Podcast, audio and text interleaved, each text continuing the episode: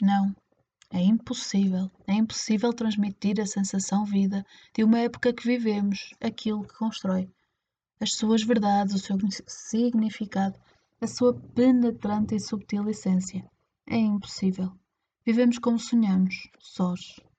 Voltamos, uma pausa de reflexão acrescentou. Claro que vocês, meu, meus camaradas, estão a ver mais do que eu via. Estão a ver-me e conhecem-me.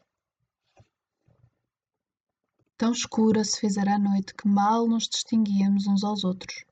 Um pouco afastado como ele estava, como ele estava, há muito tempo se reduziram uma voz. Ninguém dizia uma palavra. Não sei se os outros tinham adormecido, mas eu continuava acordado e ouvindo, ouvia a maior com a maior atenção as suas frases.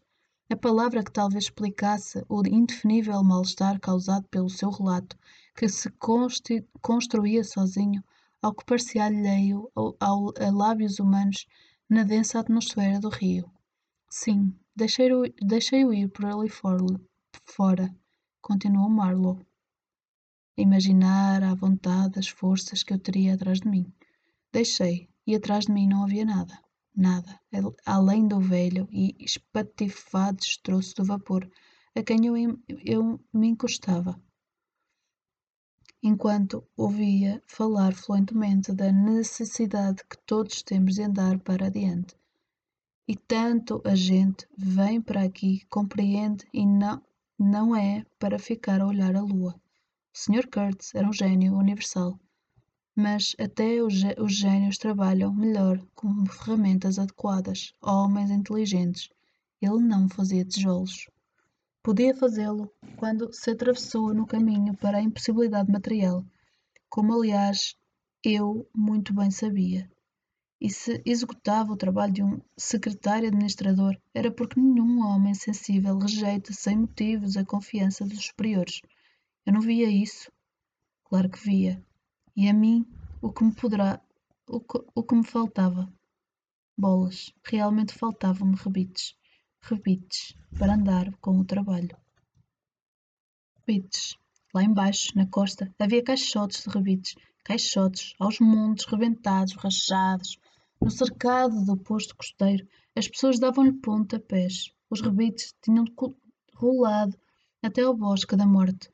Podíamos encher os bolsos com eles sem mais trabalho do que apanhá-los do chão, e aqui nenhum, onde faziam falta. Haviam as chapas necessárias, mas nada para as fixar. E o mensageiro, um solitário negro, todas as semanas largava para um posto costeiro uma mala do correio ao ombro e um pau na mão. E várias vezes por semana chegava da costa uma caravana com mercadorias o horrível pano branco cheio de goma, que só vê-lo era um susto, miçangas de vidro, tuta e meia cada quarta, malditos lenços de algodão às pintas. Rebites é que nenhum. Bastariam três carregadores para trazer todos aqueles que o vapor precisava e, sabri e saberiam pô-lo a navegar. Começava a entrar em confidências, mas a minha atitude calada, deve ter acabado por exasperá-lo, pois julgou necessário dizer-me que não temia Deus nem o diabo, quando um, quanto um simples, quanto mais um simples mortal. Respondi-lhe que podia compreendê-lo muito bem, mas o que me faltava era uma certa quantidade de rebites, os mesmos que faltariam ao Sr. Kurtz se ele avaliasse a minha situação. Todas as semanas seguiam cartas para a costa, meu caro senhor, disse um desabafo, só escrevo o que me ditam. Pedi-lhe rebites. Há sempre maneiras para um homem inteligente. Mudou de atitude. Fez-se um frio e começou a falar-me de um hipopótamo.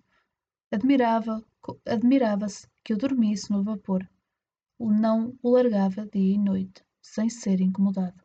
Havia ali um velho hipopótamo com mau hálito e de, de vir de noite à margem, vadear pelos terrenos do posto. Os peregrinos costumavam sair em massa para lhe descarregar em cima quantas espingardas tivessem na mão.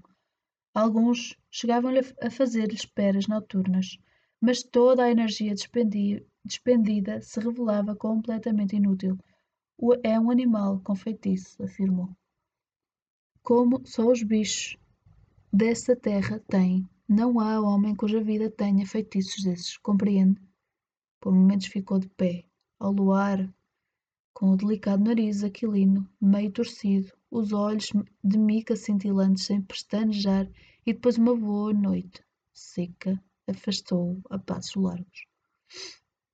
Pude ver que ia perturbado e fortemente intrigado, o que, o que me encheu de esperança de como não sentia lá muito.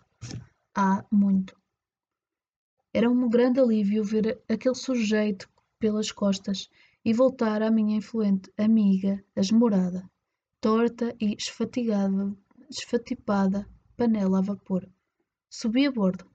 Havia tantas ressonâncias como se eu andasse numa valeta a dar pontapés numa das latas de biscoitos Uncle and Palmer's. O vapor não era constituição muito sólida e, quanto a, a formosuras, muito poucas mas o trabalho duro que lá, se fizer, que lá fizera bastava para lhe ganhar feição. Nenhum amigo, nenhum amigo influente me prestaria melhor serviço. Dera-me a oportunidade de viajar um bocado, mostrar o que valia. Não, de, traba não de trabalhar, não gosto. Prefiro ser calceteiro a, a pensar em todas as coisas belas que poderia executar. De trabalhar, não gosto. Nenhum homem gosta, nenhum homem gosta, embora goste daquilo que o trabalho dá, a oportunidade de nos descobrirmos. Refiro-me à nossa própria realidade, para nós e para os outros, que mais ninguém pode conhecer, porque eles apenas veem o espetáculo sem nunca estarem certos do que realmente significa. Não fiquei surpreendido por encontrar uma pessoa sentada à ré no convés, com as pernas a balançar sobre a vasa. Eu não. Não sei o que se estão a ver. Dava-me bastante com da, dava-me bastante com os raros mecânicos do posto, com os que os outros peregrinos desprezavam como é natural, porque não tinham, suponho eu, polimento por aí além. Era o contramestre, caldeiro de profissão, um belo operário, homem seco, ossudo e de tez, de tez amarela, com olhos muito brilhantes. Tinha ar de um homem aflito e a cabeça pelada, como a, a palma da minha mão. Mas não parecia que o homem se agarrara ao queixo, ao queixo durante a queda e prosperava no novo terreno, pois a barba descia-lhe até à cintura. Viúvo com seis filhos pequenos, para ali estar deixara a cargo de uma irmã e com uma paixão na vida, que era os pomos correios. Um entusiasta e um entendido, doido por aquelas aves. Às vezes, depois do trabalho, saía da, da cubata para conversar sobre os filhos e os pombos, e no trabalho, quando era preciso ficar de rastos debaixo do, do vapor, embrulhava a barba numa espécie de guardanapo branco que trazia sempre consigo para esse efeito. Pons com uns atilhos para enfiar nas orelhas. À tardinha podia ser visto na margem, agachado, a lavar com muito cuidado esse invólucro, a estendê-lo solenemente, a secar. Dei-lhe uma palmada nas costas e em altos berros gritei: Vamos ter rebites. Saltou e exclamou: Rebites? Não me diga! Como se fosse impossível acreditar no que ouvia. E depois, em voz baixa: com que então, ó Senhor?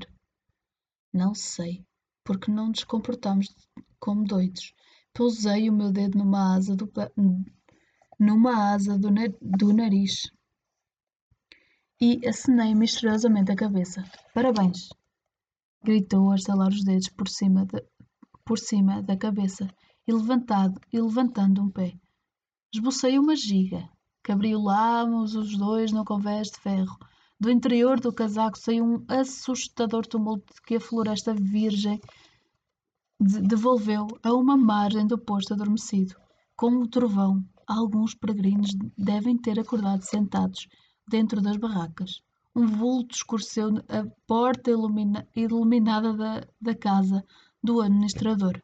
Mas passado o segundo, pouco, mais ou menos, tudo se apagou.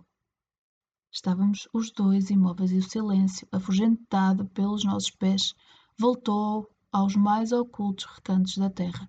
Parado ao luar, a grande muralha de vegetação exuberante e marado de troncos, ramos, folhas, rebentos e grinaldas lembrava uma invasão violenta de silenciosa vida uma alta onda vegetal, prestes a desabar na enseada e a varrer os homens insignificantes que éramos da sua insignificante vida. Mas não, nem se mexia. Chegou ao longe o ruído abafado de troncos e chapas de água, como se, ignisauro, se um ignisauro tomasse, tomasse banho na cidade do rio. Vendo bem, disse o caldeiro num tom ajuizado, porque não havemos de conseguir os rebites. Sim, porque não? Eu não via motivo que pudesse impedi-lo. Dentro de três semanas devem cá estar. Assegurei-lhe, com o ar de quem dizia uma confidência.